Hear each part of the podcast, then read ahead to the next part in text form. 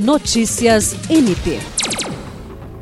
O Ministério Público do Estado do Acre, por meio da primeira Promotoria de Justiça especializada de defesa do patrimônio público, fiscalização das fundações e entidades de interesse social, converteu o procedimento preparatório em inquérito civil para aprofundar as investigações sobre o possível recebimento indevido de diárias por parte do deputado estadual Neném Almeida. A abertura do procedimento preparatório foi motivada pela denúncia vinculada em um site de notícias local em maio de 2020, que afirmava que o deputado possivelmente estaria recebendo diárias por viagens fantasmas, desprovidas do efetivo deslocamento e estadia, usufruindo de privilégios em consequência do apoio de um suposto parente, ocupando de cargo de alto escalão na Assembleia Legislativa do Estado do Acre.